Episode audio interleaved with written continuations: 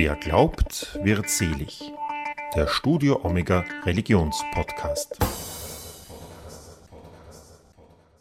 Herzlich willkommen, sagt Udo Seelhofer. Bei Wer glaubt wird selig, der Studio Omega Religionspodcast, reden wir mit Menschen über ihren Glaubensweg. Die Arbeitsschwerpunkte der evangelischen Theologin und Journalistin Katharina Peik sind LGBTIQ, Sexualität, Gender, Behinderung und Inklusion. Ich habe mich mit ihr im Büro der evangelischen Hochschulgemeinde im Wiener Albert-Schweitzer-Haus getroffen, wo Peik ab September als Pfarrerin tätig sein wird. In unserem Gespräch geht es unter anderem darum, welche Vorteile die katholische und die evangelische Kirche aus der Berücksichtigung dieser Themen hätten. Zunächst stellen wir sie selbst ein wenig vor. Die 1980 in Mannheim geborene Pike bezeichnet ihre Biografie gerne als ungerade. Ja, wahrscheinlich gibt es viele ungerade Biografien. Also da bin ich sicher nicht die Einzige, aber ich würde sagen, dass vieles etwas länger gedauert hat vielleicht. Also ich habe mein Abitur zwei Jahre später gemacht als normal. Ich habe angefangen zu studieren und habe sehr lange studiert und sehr viel studiert auch und währenddessen auch schon gearbeitet im sozialen Bereich, also im sexualpädagogischen Bereich, in der AIDS-Hilfe was für mich auch eine ganz wichtige Zeit war. Und habe dann ja, mich viel mit dem Thema Sexualität und Lebensweisen, Lebensweisen beschäftigt. Und für mich war das an, am Anfang schon eher so ist mir das auch von außen oft angetragen worden, dass es doch ein bisschen Widerspruch sei, Theologie und Sexualpädagogin, Sexualpädagogik zu machen. Und äh, je älter oder erwachsener ich geworden bin, desto mehr drängte sich das eigentlich auf, das auch miteinander zu verbinden und dass es auch klar ist, dass das verbunden werden muss. Und so ist meine Biografie weitergegangen mit der Wissenschaft, also der wissenschaftlichen Theologie und Forschung und über den Journalismus dann eigentlich jetzt zum Pfarramt. Und das ist vielleicht ja normal, gerade als Pfarrerin dann auch eine gewisse Erfahrung mitzubringen. Es ist auch was Wichtiges, aber es ist auch etwas Ungerades, finde ich. In ihrer journalistischen Tätigkeit, sie war unter anderem leitende Redakteurin des feministischen Magazins Anschläge, widmete Pike sich bereits jenen Themen, auf die sie nun auch als Pfarrerin achtet: queere und feministische Perspektiven und Inklusion. Davor arbeitete sie außerdem in der AIDS-Hilfe in Gießen.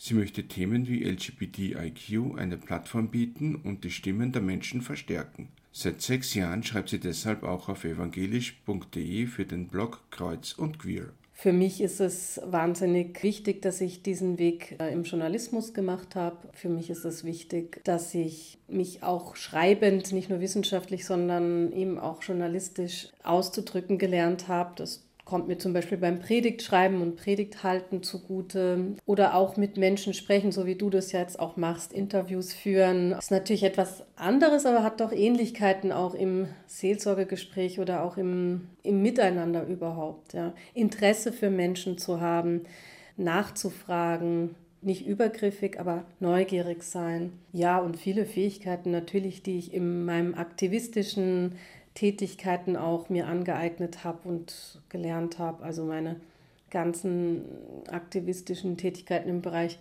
Queer und Feminismus. Da geht es auch ein bisschen darum, Sensibilität, also vielleicht auch radikale Sensibilität zu entwickeln für benachteiligte Menschen, für Menschen, die oft nicht sichtbar sind und auch manchmal für Gegebenheiten im kollegialen Miteinander, die nicht sichtbar sind. Also ja, ich hadere definitiv nicht damit, dass ich das alles, was ich vorher gemacht habe, gemacht habe. Warum sind dir diese Themen wichtig? Ja, zum einen mal, also bin ich wirklich in gewisser Weise sozialisiert, eben durch diese AIDS-Hilfearbeit, die mich ähm, insofern geprägt hat, dass Lebensweisenakzeptanz, das war so ein Leitmotiv bei uns in der AIDS-Hilfe Gießen, wo ich gearbeitet habe. Das hat mich so geprägt, weil Lebensweisen zu akzeptieren erstmal, Lebensweisen zu akzeptieren, Sexualitäten erstmal zu sehen, die sind da und die dürfen da sein, wenn sie konsensuell gelebt werden, die erstmal auch gar nicht zu bewerten. Dann natürlich auch aus meinem eigenen Leben als queerer Mensch heraus und meinem Aktivismus heraus drängen sich die Themen auf, sich auch eben in Journalismus, in, in Kirche und Theologie auch ja einzusetzen und ich sag mal immer wieder den Finger in die Wunde zu legen auch. Kirche hat natürlich auch eine eigene Geschichte mit LGBTIQ-Lebensweisen oder die mit Kirche besser gesagt.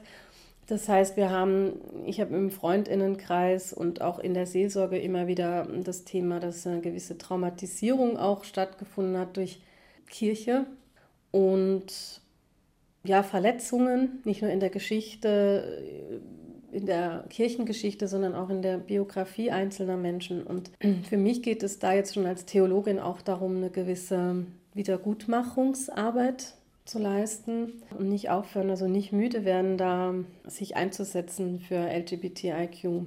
Dabei können laut Pike auch kleine Gesten eine große Wirkung entfalten. Ich finde immer alles, was ich im Kleinen machen kann, in meinen Möglichkeiten, bestärkt mich, gibt mir Kraft und ich weiß, dass es auch ankommt. Also wir alle, die wir uns einsetzen und mutig auch sind, die Stimme zu erheben, nicht nur für uns selber, sondern natürlich auch für die Menschen. Es will nicht immer eine, eine Transperson will nicht ständig für sich sprechen müssen. Ja, es ist wichtig, dass auch Verbündete für andere sprechen. Das auch im Bereich hm, Behinderung natürlich so. Es ist wichtig, dass nicht die Rollifahrerin sagen muss, äh, wir brauchen eine Rampe oder ja, wir brauchen dieses oder jenes, sondern dass alle Menschen daran denken dass das eine Selbstverständlichkeit wird.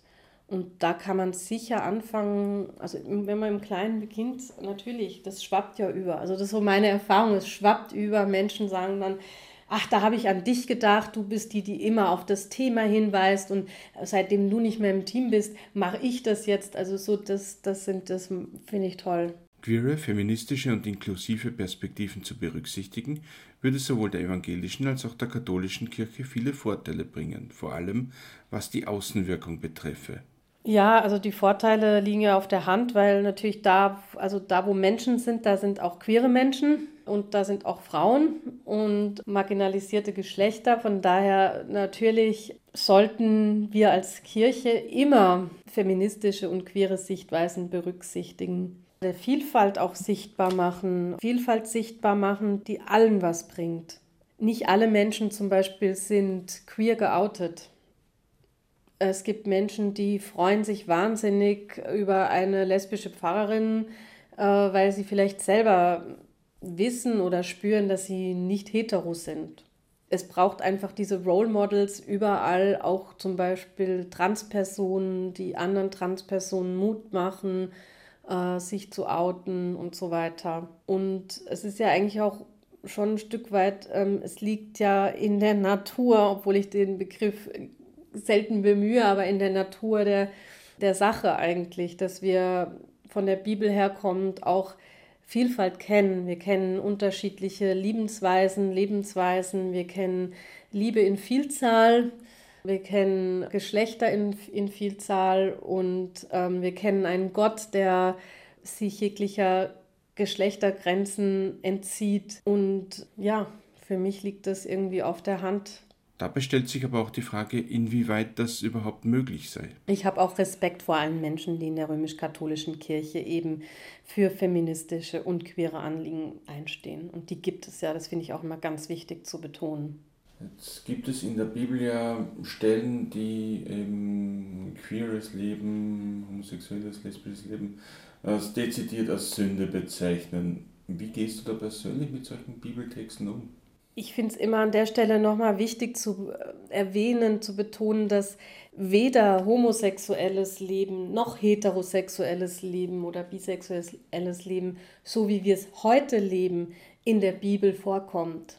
Also so wie wir heute Beziehung und Sexualität leben, ist es eine Form von Identität, es ist ähm, es hat einen gewissen Selbstzweck auch. Also wir leben Beziehungen, weil wir Beziehungen leben wollen und nicht, weil wir zum Beispiel wirtschaftliche Bedrängnisse haben oder Interessen haben. Also das ist nur als ein Beispiel. Das heißt, so wie wir heute Homo- und Heterosexualität leben, kommt das in der Bibel gar nicht vor.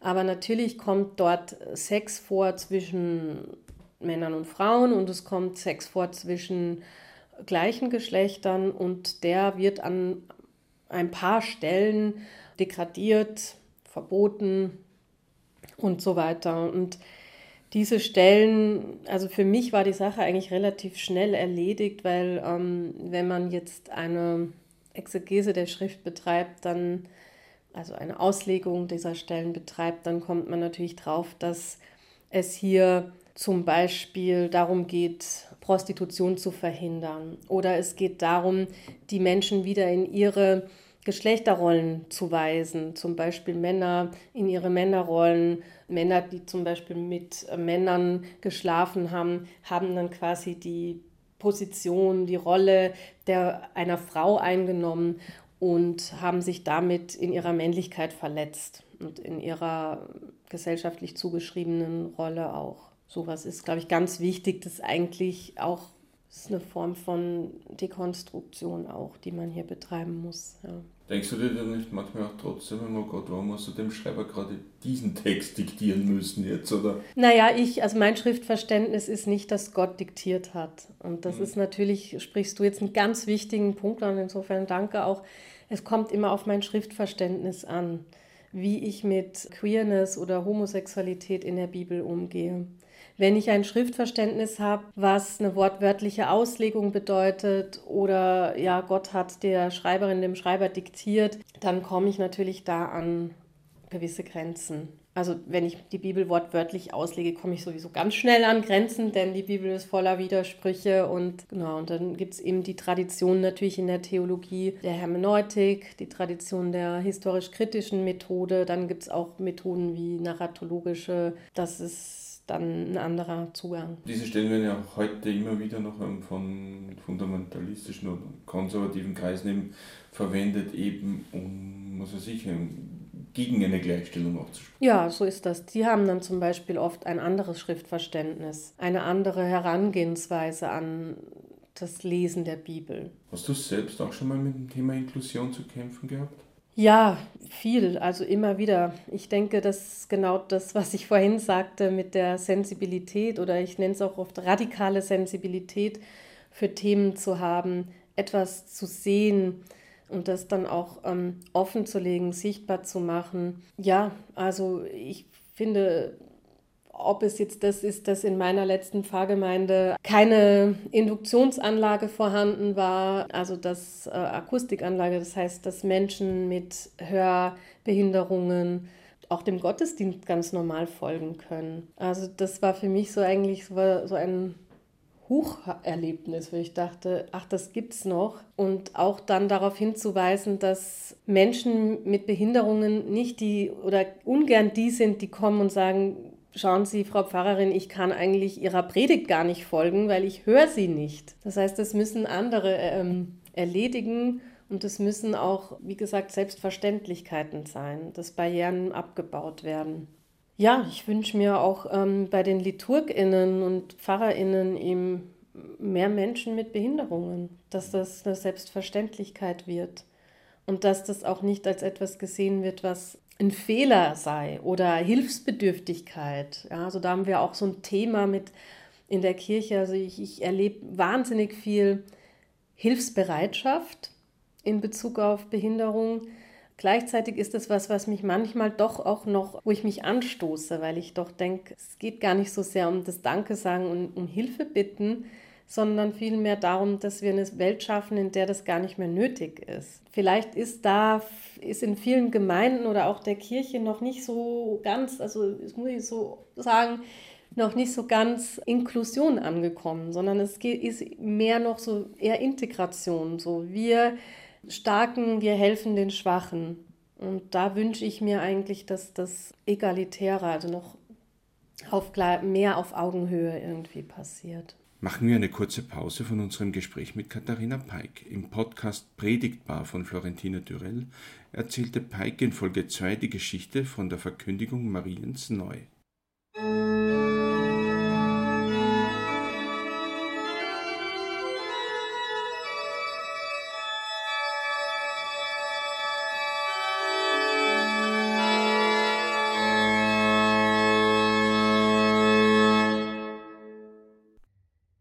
Es ist dunkel. Maria hatte einen langen Arbeitstag und kommt gerade von einem Spaziergang mit ihrem Verlobten Josef. Soeben haben sie sich an der Weggabelung verabschiedet. Nun freut sich Maria auf ihr Zuhause. Sie biegt ab zu ihrem Haus. Drinnen möchte sie sich eine Suppe kochen und am Ofen etwas aufwärmen. Gerade tritt sie über die Türschwelle ihres Hauses, da fasst sie jemand an der Schulter. Sie erschrickt. Ihr Herz schlägt wie wild. Sie hat Angst. Wer ist das? Sie wendet ihren Kopf. Derbe Gesichtszüge, tiefe Falten. Aus dem alten Gesicht schauen sie zwei dunkelbraune Augen an.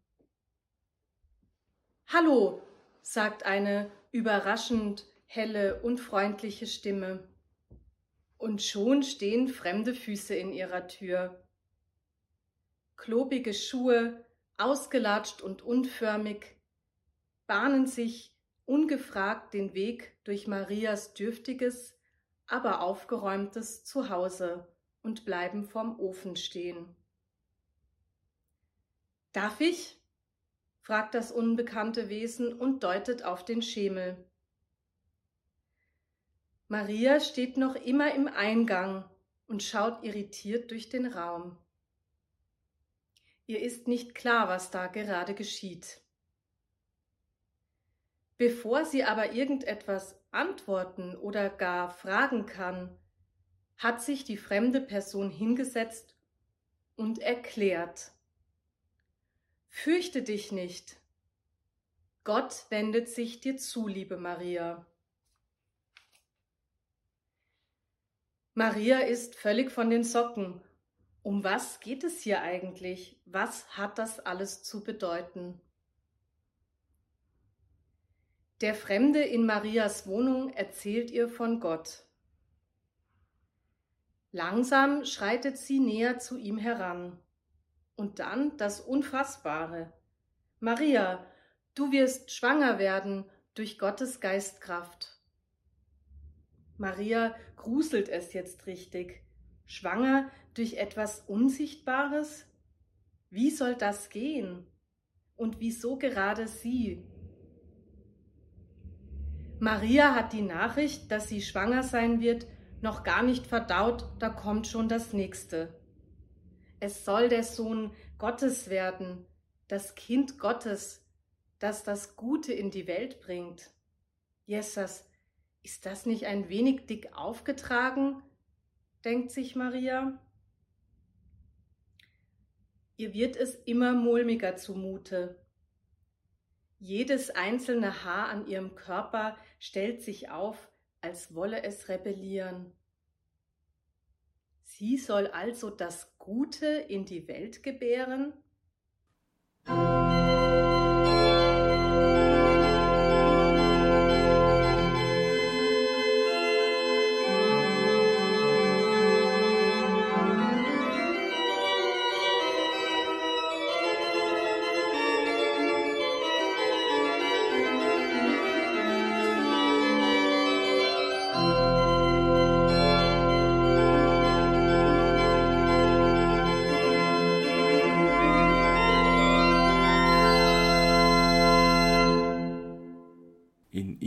Interpretation dieser Geschichte gehe es ihr darum, mit Maria eine zweifelnde Frau zu zeigen, so Pike.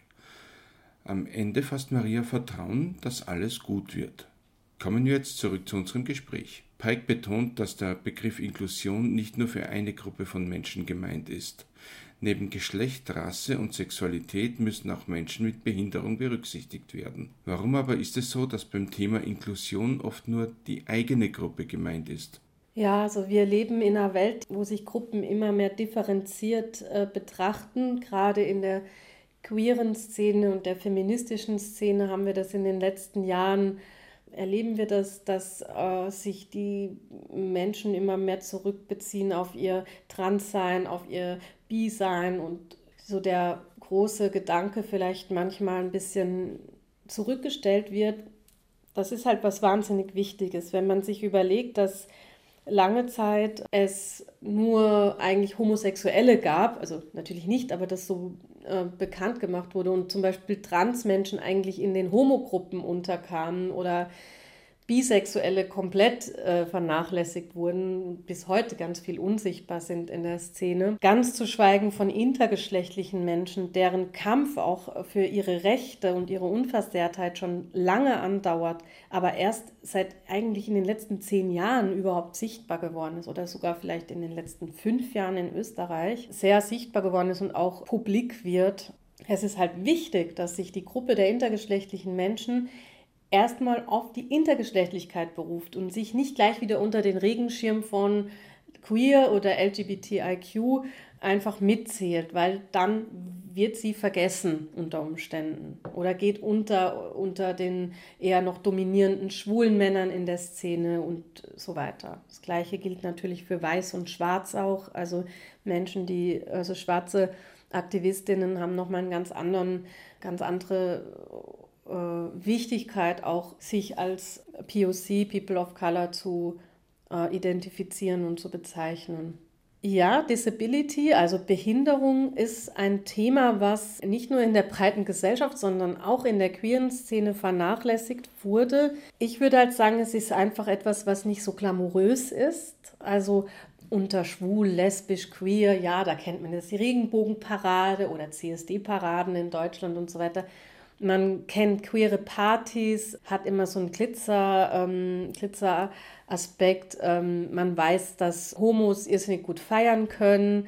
Also viele Heteros gehen mittlerweile in die schwulen Clubs in Berlin, weil sie wissen, da kann man die längsten und geilsten Partys feiern. Aber was ist mit Behinderung? Das ist jetzt nicht etwas, was sexy per se oder als sexy per se ähm, bezeichnet wird. Und während natürlich jetzt in der queeren Szene schon eine gewisse Sexiness besteht, weil es ja auch um Daten geht und um Sexualität und Begehren, wird jetzt nach wie vor Menschen mit Behinderung oder auch einer Szene, sozusagen Disability-Szene, das jetzt eher nicht zugeschrieben, sondern Behinderung ist immer noch verbunden mit Asexualität oder unsexy sein und ist auch nicht mit Schönheit und mit Party schon gar nicht verbunden. Und das jetzt reinzuholen in die queere Szene, das war und ist ein großes Anliegen, das zu verbinden.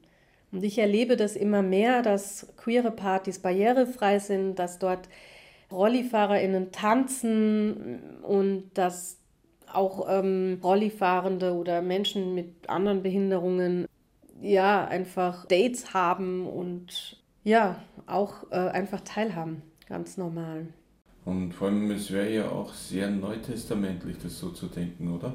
Wenn man an Jesus denkt und wie er auf die Menschen zugegangen ist. Ja, auf jeden Fall. Also das ist ein ganz wichtiger Punkt, dass wir uns auch immer wieder rückbesinnen auf die Schrift und rückbesinnen. Hier kann man Jesus als ein Beispiel natürlich äh, nehmen, der sich zugewandt hat, denen, die sie, denen sich niemand mehr zugewandt hat. Zum Beispiel Menschen, die Sexarbeit leisten oder Zöllnern, die damals ja ganz äh, verrufen waren. Niemand wollte mit Zöllnern essen oder Frauen, die auch eine bestimmte niedrigere Rolle gespielt haben in der Gesellschaft oder eben ja unterdrückt waren. Für Jesus hat das keinen Unterschied gemacht.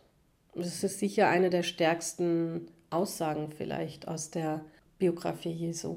In Sachen Inklusion haben evangelische und katholische Kirchen in Österreich noch Aufholbedarf. Ja, ich ähm, denke, es ist schade, dass immer noch vieles nicht selbstverständlich ist, wie ähm, barrierefreie oder barrierearme, muss man eigentlich sagen, Kirchengebäude, Gottesdienste, dann, das wäre jetzt auch vielleicht so eine mit der Außenwirkung, wen ziehe ich auch an? Wen ziehe ich als Kirche an, wenn ich zum Beispiel Menschen in den Vordergrund stelle, die äh, anders sind und die vielleicht auch Role Models sind. Ja? Also die, äh, meines Wissens haben wir keine Pfarrerin oder Pfarrer, die Rollifahrerin ist. In Deutschland gibt es das, in anderen Ländern vielleicht auch, ich weiß es nicht. Es ist einfach so die Frage, repräsentiert auch Kirche. Und für mich wäre das eine Selbstverständlichkeit, dass Menschen mit Behinderungen, auch mit sichtbaren Behinderungen, auch als Kirche sichtbar werden. Da können wir sicher noch was tun. Und ich finde, natürlich hat das Vorteile, weil Theologie ist oder Kirche ist geradezu dazu da, auch Anwältin zu sein für Menschen, die marginalisiert sind, Menschen, die eben benachteiligt sind, an den Rand gedrängt sind. Und das kommt jedem Menschen zugute, ja nicht nur den Menschen mit Behinderung, zumal jeder Mensch in seinem Leben behindert werden kann. Also niemand ist ja davor gefeit sozusagen. Wir sind alle potenziell immer auch behindert. Pike betont, dass es vielen Menschen helfen würde, zu sich selbst zu stehen, wenn die Kirche queere und feministische Perspektiven aufnehmen würde. Wir alle haben keine Sexualität oder eine Sexualität, die meistens nicht hetero oder homo oder so oder so ist und schon gar nicht ja immer hetero und immer monogam und immer das und also ganz starr, das gibt es ja nicht, Entschuldigung. Das ist halt ein Konstrukt, was irgendwann mal aufgebaut wurde. Das ist eigentlich das menschenfeindlichste Konstrukt, was wir, was wir uns machen konnten, dass wir da wenig Spielraum haben. Auch katholische, römisch-katholische Menschen sind natürlich Menschen und gehören genauso dazu und sind in ihrer Sexualität und in ihrem Begehren und auch in ihrer Geschlechtsidentität fluide, flexibel. Wir sind auch nicht unser ganzes Leben lang in die gleiche Person verliebt. Doch, ja, vielleicht manche schon, das ist wundervoll. Oder wir sind auch nicht unser ganzes Leben hetero. Es gibt Menschen, die outen sich mit über 50, mit über 60 und die waren vorher nicht schon immer schwul, sondern sie haben sich halt plötzlich in, hat sich plötzlich ein Mann in einen Mann verliebt. Also Sexualität, Begehren verändert sich und genauso wie auch äh, gesund sein, krank sein, behindert sein, nicht behindert sein, das sind eben alles Möglichkeiten, die sich ähm, immer wieder verändern. Und ähm, natürlich würde es der römisch-katholischen Kirche auch gut stehen, dieses Paradigma von ähm, es gibt nur Mann und Frau und die sind permanent aufeinander bezogen und die müssen auch miteinander äh, Nachwuchs ähm, zeugen, damit es überhaupt alles ähm, so seinen Sinn hat, die ganze Sexualität. Natürlich würde es der römisch-katholischen Kirche auch gut stehen. Ähm, aber ich bin nicht katholisch, also ich kann das jetzt hier alles so sagen, aber natürlich. Es würde allen Kirchen gut stehen. Es, ja, ich, also ich gehe davon aus, dass die Kirche, in der ich arbeite, da schon doch eine offenere Position hat. Mhm. Gott sei Dank. Dass Inklusion nicht immer mitgedacht werde, hat laut Pike verschiedene Gründe. Inklusion und Barrierefreiheit in der Kirche erfordere, dass die Verantwortlichen auch selbst hinterfragen, ob sie bereits genug getan haben, um die Gottesdienste barrierefrei zu gestalten. Ja, also ich finde, ähm, also ich meine, es gibt ja auch äh, tragbare Rampen etc. Es gibt wirklich so viele Möglichkeiten, auch in Gebäuden, die äh, alt sind, irgendwie etwas ähm, möglich zu machen. Äh, wenn das nicht möglich ist, dann natürlich muss ich mir überlegen, ob ich eben Gottesdienst draußen mache oder auch Gottesdienst in einem anderen Raum mache. Das Argument, ja, wir haben ja keine Rollifahrenden, äh, was ich ja oft höre, äh, oder ja, wir haben keine Blinden, wir haben keine so und so. Das ist halt das alte Argument. Ne? Das ist halt dieses, ich rede mich raus, weil äh, wie soll denn auch jemand, ähm, das Gleiche kann man für die Uni sagen, wenn, das, wenn die Universität nicht barrierefrei ist, kann man lange sagen, wir haben keine ähm, Menschen im Rolli. Wie auch. Ja. Also man muss das erst bereitstellen und ja, vielleicht auch kreativ sein. Das muss einfach eine Selbstverständlichkeit sein. Ja. Also ich mache so ein Beispiel, ich feiere meinen Geburtstag nach, jetzt nach einem halben Jahr und ich habe Freundinnen, die Rollifahrerinnen sind. Also heißt es, ich kann nur eine Location nehmen, die äh, eben für Rollis geeignet ist. Dazu gehört auch eine Toilette, dazu gehört ein Zugang und anders geht es nicht.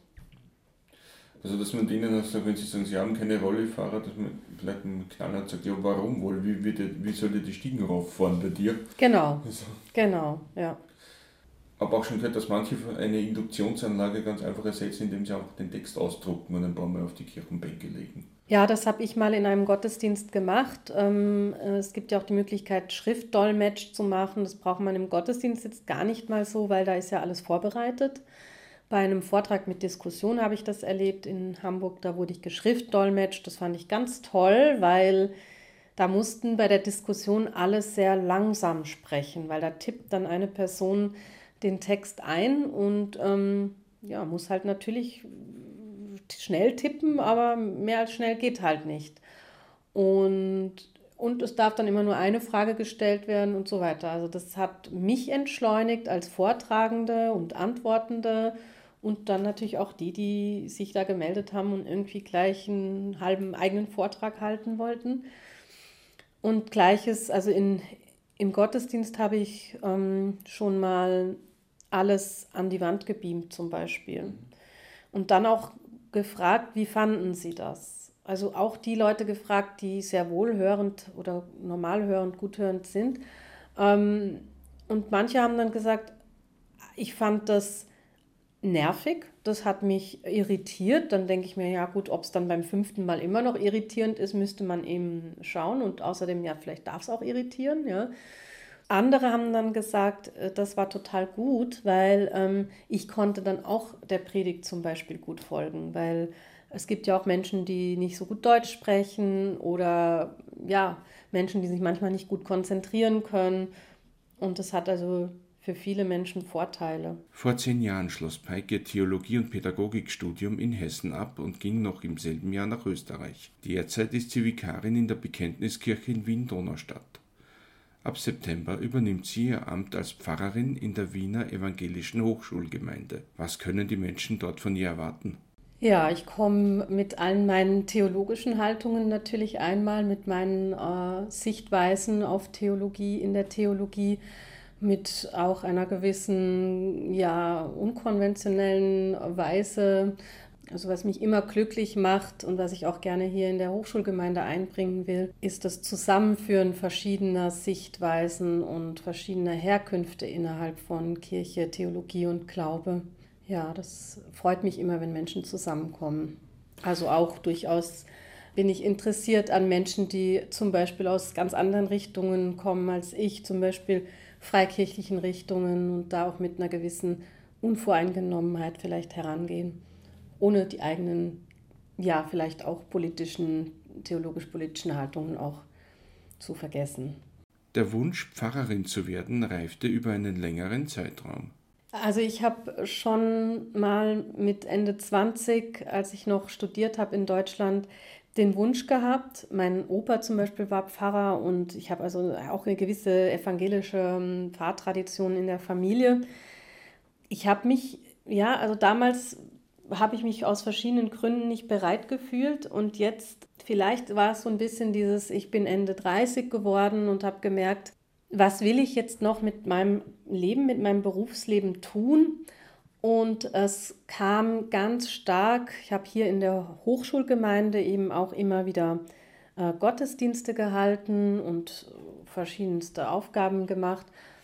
Und da habe ich gespürt, wie sehr mir eigentlich das Spirituelle fehlt, auch im Beruf. Also dass äh, ich eigentlich, es hat mich richtig gezogen eigentlich. Ich sage auch so, die, die Heilige Geistkraft hat mich eigentlich gezogen, weil sie mir dann Menschen geschickt hat, die ähm, mir gesagt haben, Mensch, werd doch Pfarrerin, mach das Vikariat, also die Ausbildung. Und ich habe mich dann darauf eingelassen. Und vielleicht war es auch, ja, auch das einfach hat auch ganz viel Mut gebraucht, ähm, sich auch jetzt nochmal in so eine Struktur zu begeben, der man nachsagt, dass sie eher auch hierarchisch ist und so weiter. Aber das erfahre ich natürlich jetzt für mich selber, wie das ist. Und ich bin sehr glücklich dass ich diesen Weg jetzt gehe. Familie und Freunde reagierten unterschiedlich auf ihre Neuorientierung. Interessanterweise eigentlich alle gut, bis auf ein, zwei ähm, Theologinnen in meinem, also enge Freundinnen, okay. die gesagt haben, hm, überleg dir das gut mit der Kirche und so. Meine Familie, die, also gerade ein paar in meiner Familie, die auch eher kirchenkritisch sind, und auch Freundinnen, die aus dem zum Beispiel aus dem anarchistischen Linken kommen, ähm, haben alles sehr gut reagiert mhm. und sogar gesagt, wir kommen in einen Gottesdienst von dir und also gerade viele von denen, wo man es gar nicht erwartet, die auch selber zum Beispiel atheistisch sind und sonst sich wenig in die Kirche oder gar nicht verirren, finden das großartig, dass ich das mache. Das finde ich interessant, was gerade die Theologinnen gesagt haben. Äh, was haben die Leute gesagt? Ja, ich glaube, es ist manchmal oder es ist oft das Wissen oder auch Vorurteil, je nachdem, äh, da, dass der Pfarrberuf doch sehr aufreibend sein kann. Und ähm, aufreibend im Sinne von, dass ein sehr hohes Arbeitsaufkommen da ist und man sehr stark sein muss, um sich da auch ja, abzugrenzen und zu wissen, wo ist mein Privatleben, wo ist mein berufliches Leben. Und das hängt natürlich viel auch an dem alten Pfarrerinnenbild. Die Pfarrerin, der Pfarrer muss alles können, alles machen und immer. Am liebsten irgendwie direkt bei der Kirche wohnen und immer erreichbar sein. Und ich denke, dass wir Jüngeren und Neuen da jetzt auch so ein bisschen eine neue Ära anschneiden, weil viele von uns das einfach so nicht mehr wollen und auch wissen, dass es so nicht mehr geht. Ja, weil natürlich muss man auf sich schauen und ähm, muss auch die Katharina Peik sein können, ähm, die äh, gerade Freizeit hat und nicht arbeitet. Wenn man einen Job im seelsorgerischen Bereich hat, ist es wichtig, Beruf und Freizeit voneinander zu trennen. Auch als Pfarrerin lässt man dann gerne einmal die Seele baumeln. Ich bin tatsächlich äh, sehr ähm, mittlerweile froh, in der Natur zu sein. Das war ich früher gar nicht. Ich wollte immer nur drinnen sein und in der Stadt. Und ähm, jetzt finde ich das ganz toll, auch wandern zu gehen und ähm, was zu entdecken. Und da kann ich auch mein alles so ein bisschen entleeren und mich ähm, ja, freimachen von der Arbeit und auch dann wieder stärken für die nächste Arbeit, die kommt. Und einfach einfach mal die Seele baumeln lassen, oder? Ja, das ist ganz wichtig, gerade wenn man Seelsorgerin ist und viel auch ähm, mitbekommt von Menschen. Und das ist ja auch ein, also wirklich eigentlich der wichtigste Grund, warum ich äh, Pfarrerin werde, warum ich mich dafür entschieden habe, ist, dass ich wirklich ein ganz großes Interesse an Menschen habe. Ich liebe Menschen und ich liebe es, Menschen zu begegnen und ihre Geschichten zu hören. Manchmal bin ich auch streng, wenn ich mich dann wieder abgrenzen muss. Natürlich, das gehört dazu. Ich bin kein altruistischer Mensch, der alles nur für andere tut, aber ich bin einfach wahnsinnig interessiert am Menschen. Dafür brauche ich dann auch das Interesse für andere Dinge natürlich, wo ich mich ausklinken kann und wieder Kraft tanke. Was wünscht Peik sich von der Kirche und den Menschen, was das Thema Inklusion betrifft? Viel mehr proaktiv sein eigentlich. Also nicht warten, dass jemand kommt und sagt, hier, ich will eine queere Veranstaltung machen, sondern proaktiv sein, sich das auch auf die eigene Fahne schreiben. Äh, natürlich gibt es die Menschen, die dann abgeschreckt sind oder die aus eher konservativeren Lagern kommen, wir sagen oft Evangelikale, ist, ein, ist schwierig, das so zu, ich finde das mit den Kategorien, sollte man vorsichtig sein. Aber hier mutig sein und auch, ich meine, es gibt Menschen, die Fragen beantworten, sollten irgendwie, äh, sollten da irgendwie ein Shitstorm kommen, ja, dann gibt es immer Menschen, die darauf auch antworten können. Sachlich, fachlich, liebevoll, wie auch immer. Das wünsche ich mir, dass Kirchen sich das proaktiv äh, dem Themen, den Themen annehmen, Inklusion und dazu nicht nur dazu stehen, als wäre das ein Stiefkind oder irgendwas, was man ähm, wie eine heiße Kartoffel anfasst, sondern ja, wirklich glücklich damit sein, dass es äh, schwule, Lesben, Bis, Trans etc. in unserer Kirche gibt und äh, genauso Menschen mit Behinderungen sichtbar machen, all diese Menschen sichtbar machen ja, stolz darauf sein. Katharina, ich glaube, das war ein gutes Schlusswort. Danke für das Gespräch. Ich danke dir, lieber Udo. Das war Wer glaubt ihr zählig, der Studio Omega Religionspodcast für heute. Wenn Ihnen dieser Podcast gefallen hat, dann erzählen Sie doch Ihren Freunden und Ihrer Familie von uns oder folgen Sie uns auf Facebook, Instagram oder Twitter. Ja, dann bleibt mir nur noch eines, nämlich mich zu verabschieden. Wiederhören und bis zum nächsten Mal, sagt Udo Seelofer.